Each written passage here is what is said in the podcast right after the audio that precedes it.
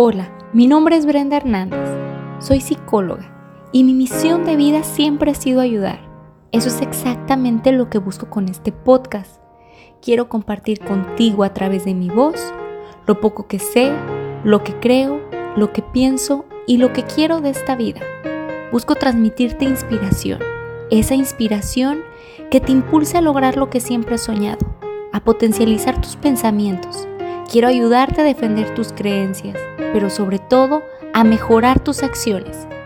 Permíteme acompañarte en este proceso. Quiero que aprendamos juntos. Hola, bienvenido y bienvenido a este tu espacio.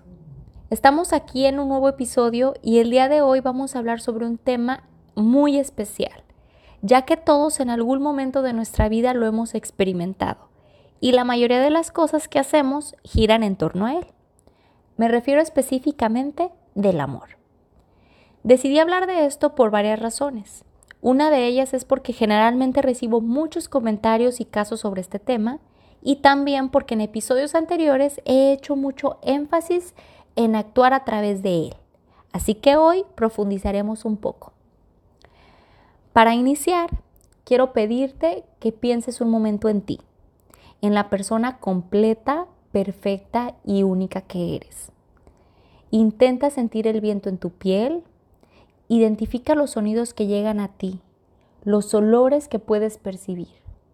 Observa todo lo que tienes a tu alrededor y piensa en las personas que están presentes en tu vida y en todas las bendiciones que llegan a ti día con día. Pues todo esto y más es el amor. Este está presente en todo momento, cada día de nuestra vida manifestándose de múltiples maneras. Por ejemplo, a través de las personas, de las buenas acciones, de la naturaleza y de los animales. Para mí la palabra amor es todo lo bueno que existe. Esta es equivalente a la idea que yo tengo de Dios. Es una palabra tan compleja que no existe una definición precisa que pueda describirla con exactitud. El amor se siente y se transmite por medio de nuestras palabras, de la expresión de nuestros sentimientos y pensamientos, a través de nuestras acciones y la práctica de los valores, como lo son la empatía, el respeto, la tolerancia, la libertad, la paz, la honestidad, la bondad y el amor forma parte de estos.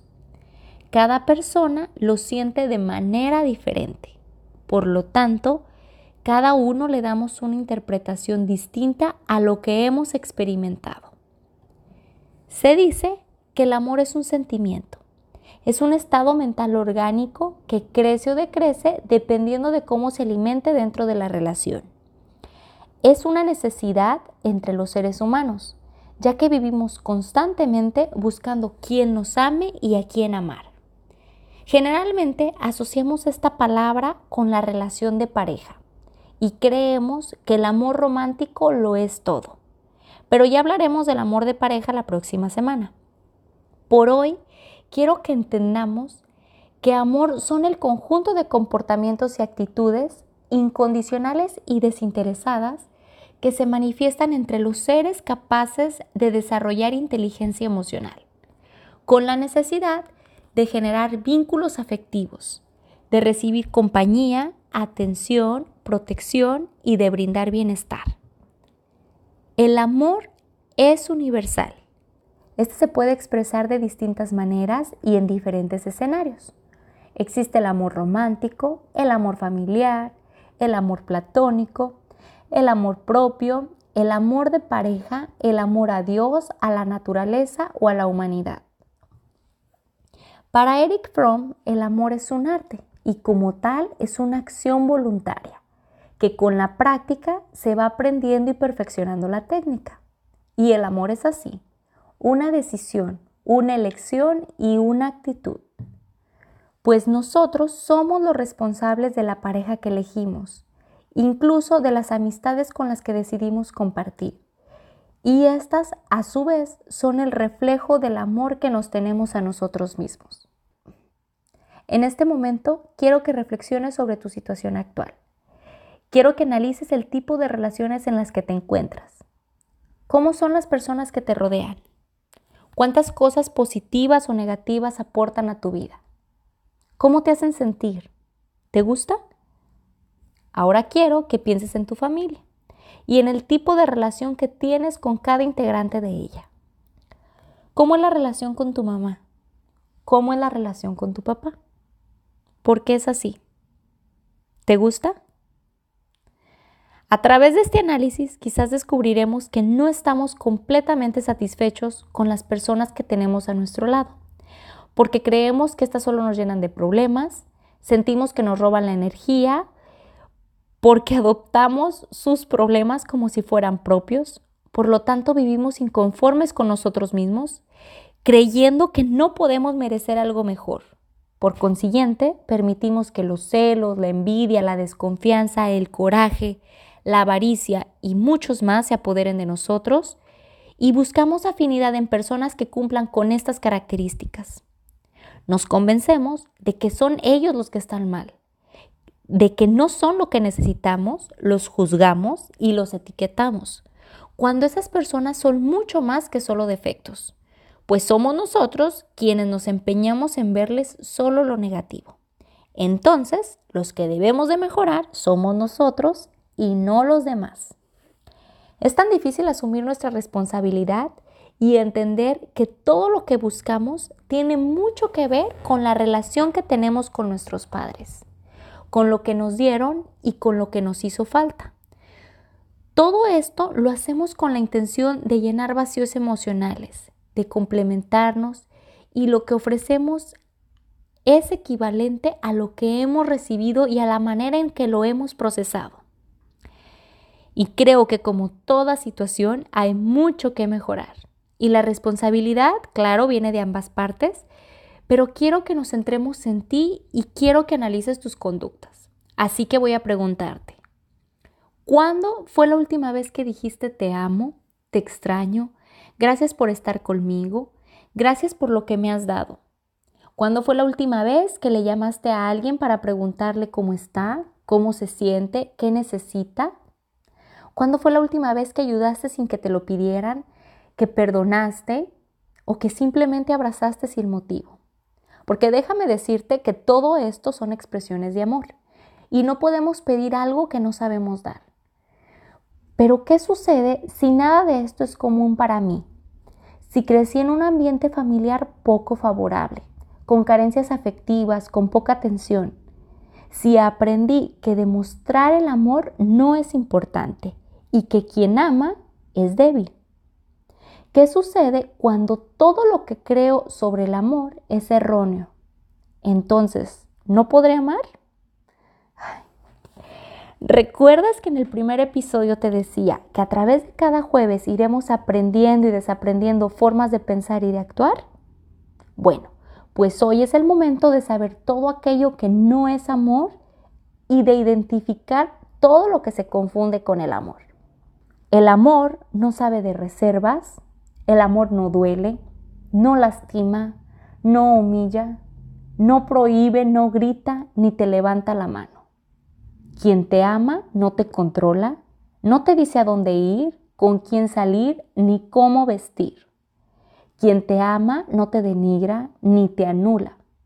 El amor no se obliga, no se forza, no se impone ni se compra. El amor es un sentimiento que se da de forma natural. A todo esto, llámale como quieras, pero no le llames amor, ni confundas el amor con obsesión o con dependencia o con celos. Quien te ama te quiere tal y como eres. Te escucha, te comprende, te ayuda a mejorar, te motiva, cree y confía en ti.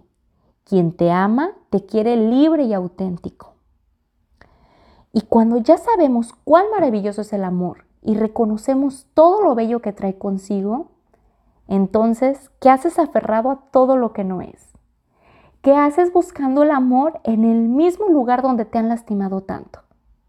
¿Por qué no te atreves a alejarte de lo que te está robando tu tranquilidad? Dignifícate y ve hacia adelante. No te rindas. Siempre hay muchas oportunidades para mejorar tus relaciones. Pero para lograrlo debes de ponerte en primer lugar. Establece límites. Permítete amar profundamente, pero esta vez hazlo con sabiduría y madurez. No culpes a los demás por ser como eres. Quizás lo que has recibido no ha sido lo más adecuado, pero creo que a esas alturas de la vida, lo que eres y lo que das, ya es responsabilidad tuya. Aprende a aceptar todo lo que venga en tu vida, menos todo aquello que vaya en contra del amor que te mereces.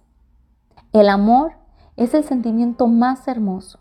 El amor mueve al mundo entero y creo que todo lo que vivimos se reduce al amor o a la ausencia de él.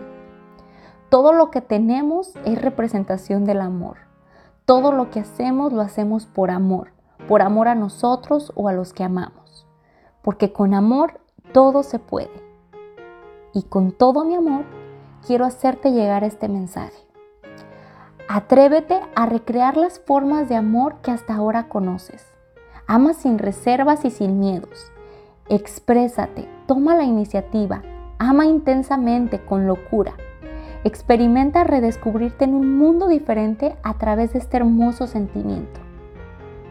Y hoy quiero cerrar este episodio con un pasaje de la Biblia que desde mi punto de vista es lo más cercano a la definición de amor. El amor es comprensivo y servicial. El amor no sabe de envidias, de jactancias ni de orgullos. No es grosero, no es egoísta, no pierde los estribos, no es rencoroso. Lejos de alegrarse de la injusticia, encuentra su gozo en la verdad. Disculpa sin límites, confía sin límites, espera sin límites, soporta sin límites. El amor nunca muere. Y si el amor nunca muere, entonces no tiene fin ni acaba, solo cambia de lugar. Y en esta ocasión y siempre quiero que elijas el lugar más bello y ese siempre serás tú. Hoy te invito a compartir este mensaje con las personas más importantes para ti, para que a través de estas palabras reconozcan las maravillas del amor nos vemos el próximo jueves para darle continuidad a este tema tan bonito, pero ahora visto desde el romanticismo. Mil gracias por escucharme y por regalarme un poco de tu tiempo. Hasta la próxima. Encuentra tu equilibrio recreándote.